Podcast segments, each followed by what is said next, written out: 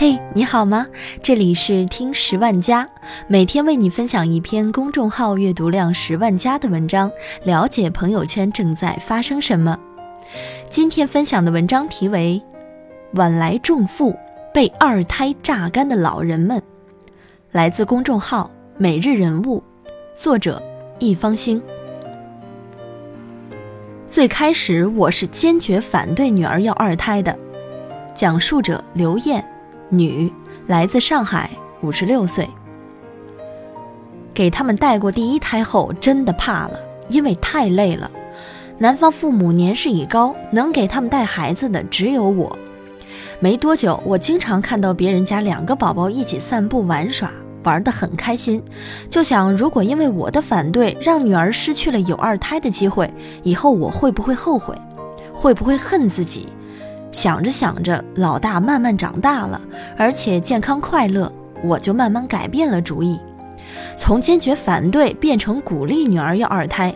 我跟女儿说，生了二胎我来带就是。女儿在上海工作，生二胎是二零一六年，我专门从老家赶过去给他们带孩子。第二胎的小宝宝很不巧，出生没多久就得了严重的湿疹，从脸上长起。后来逐渐蔓延到胳膊上，养的孩子不断抓自己的脸和手。小婴儿的指甲挺尖的，也不好剪，所以脸常常被抓破。我心疼的啊！医生说的是过敏，但我们也不知道是对什么过敏。对小婴儿来说，过敏源的筛查要从脖子上抽血，妈妈心疼，一直不愿意做，直到孩子养到两岁，能从胳膊上抽血了，一查才知道。是对鸡蛋和奶制品过敏，这才知道为什么湿疹越来越严重，越来越治不好，因为天天都在吃鸡蛋喝奶呀。第二胎宝宝湿疹的这两年是我最累的两年，很少能睡到整觉，孩子痒，整晚整晚的哭闹，常常是早上醒了一看脸上又多了几道血痕，这也加重了家庭矛盾。我埋怨女儿没有好好给孩子剪指甲。女儿埋怨我是不是又偷偷给孩子吃什么东西了，两人互相争吵，心情越来越糟，加上缺少睡眠，我就患上了甲亢。甲亢这种病，我至今想起来都很害怕。得了甲亢的人见谁都想发脾气，自己根本控制不了。我越是心疼宝宝，就越是想发脾气，觉得全世界都在与自己为敌。人累的时候，症状更加明显。有时候想想。把孩子带回老家去带好了，但这永远只是个想法，因为太麻烦了，要带回去的婴儿用品太多了，只能留在上海。有一天，上海突降暴雨，家里的席梦思床垫正好在外面晒着，我一个人搬不回来，就给女儿打电话，让她赶紧回来帮忙收垫子。但她一副无所谓的态度，觉得淋湿了没什么。我心疼家里的东西啊，当时情绪就爆发了。坐在阳台上，看着暴雨中湿透的垫子，哭了整整一场大雨的时间。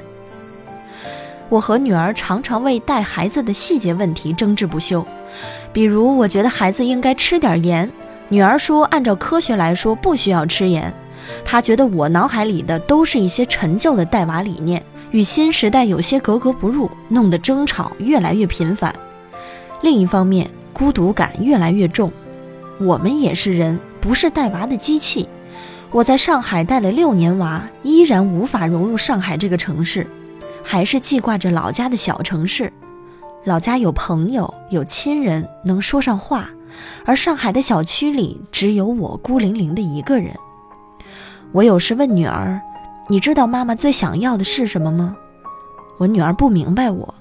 其实我想要的很简单，是能在自己的家里做做自己喜欢的事儿。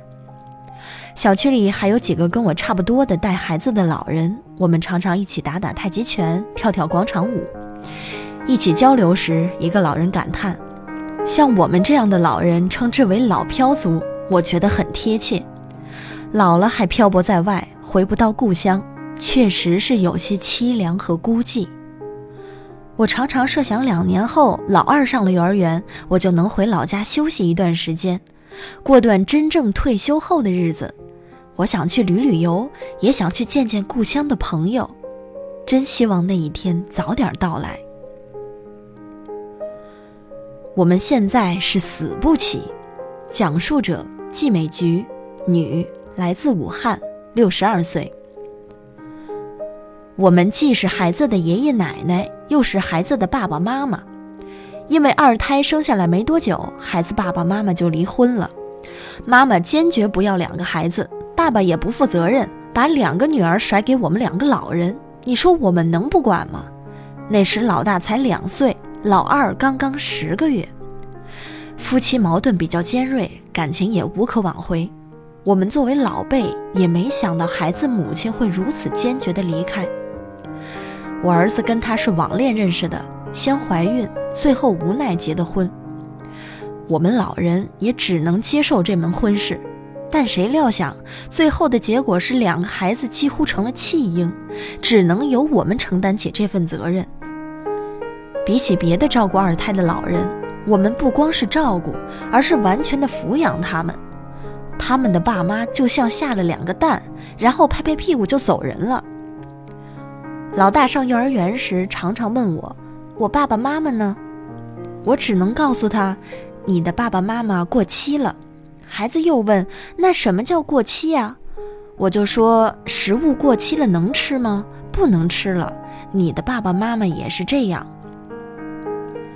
每次这种时候，我都不得不小心翼翼，不能让孩子有一种自己是被爸爸妈妈抛弃的感觉。我常告诉他们，你们的妈妈不是抛弃你，而是她没有能力养活你们，所以先去养活自己了。我跟老伴儿现在都六十多岁了，带两个孩子最大的困难可能就来自于身体和寿命了。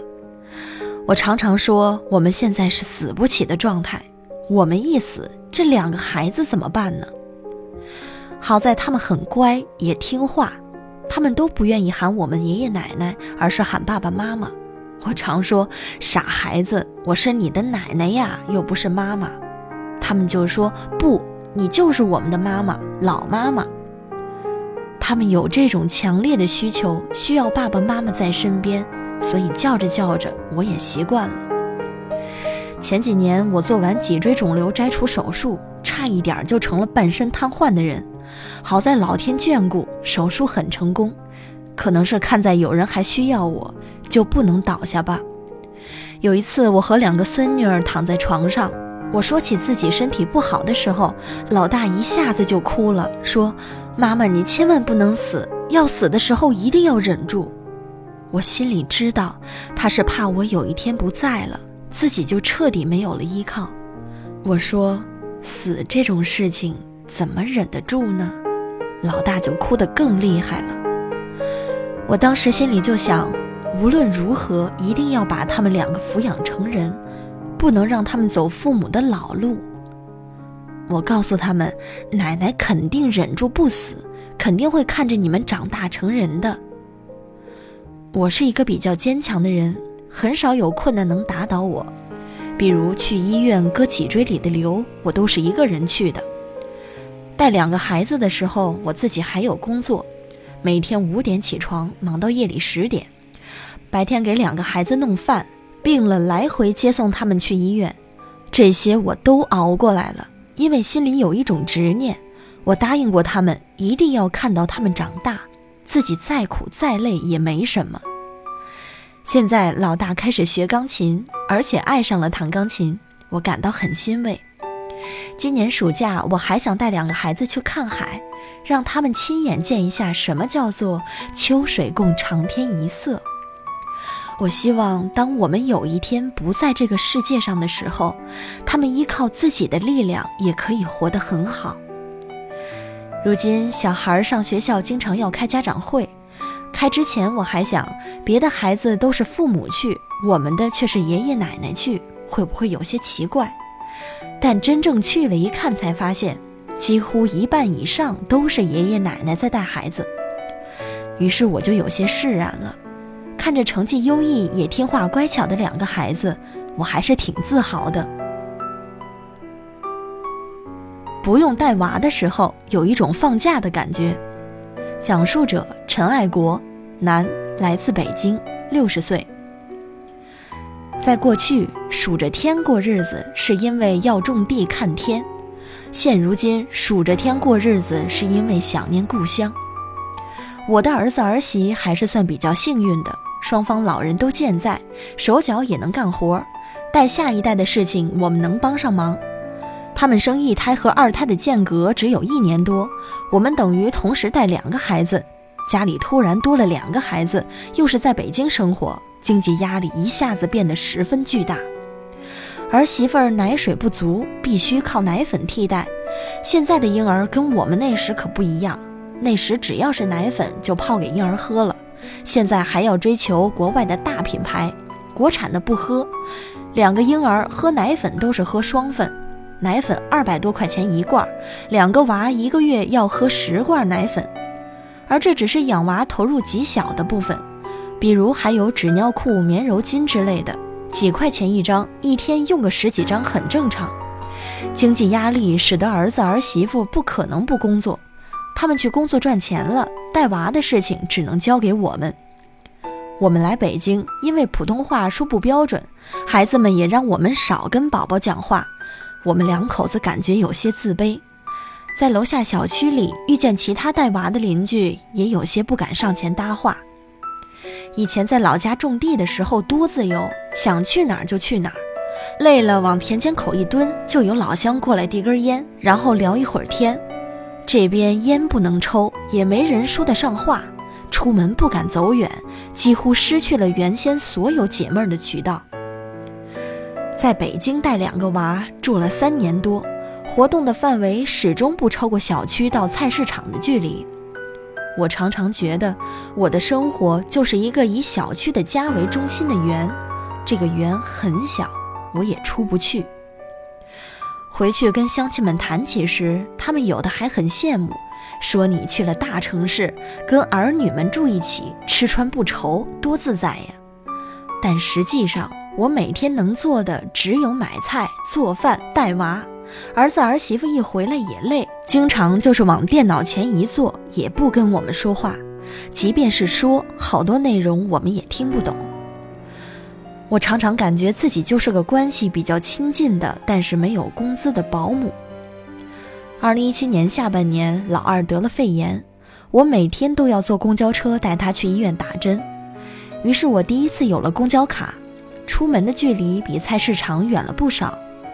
好不容易老二打了半个月针，肺炎好了，我自己又得了流感，身体一下子垮了。儿子儿媳妇明面上是让我好好休息，实际上是怕我传染给两个孩子。他们不让我碰两个孩子，吃饭也不能一起吃。我从心底里是体谅他们的，也能接受，但是情感上总是觉得有些难受。就这次感冒的机会，亲家来北京替换我。我不知道感冒什么时候能彻底康复，但我知道一旦我不干活带孩子了，我就是这个家庭的累赘，因为他们还要反过来照顾我。实际上我还挺感谢这次感冒的，我被换了下来，回到了老家，过了三个月自由自在的农村生活，感觉好舒适。一回去好好睡了几个晚上之后，感冒自动就康复了。就这之后，我们就和亲家商量，双方老人交替着来带孩子，每家带三个月就换另一家来带，这样挺好，过日子有了盼头，而不是不停的孤单和重复。现在我已经带了两个月的孩子了，还有一个月就可以被换回去了。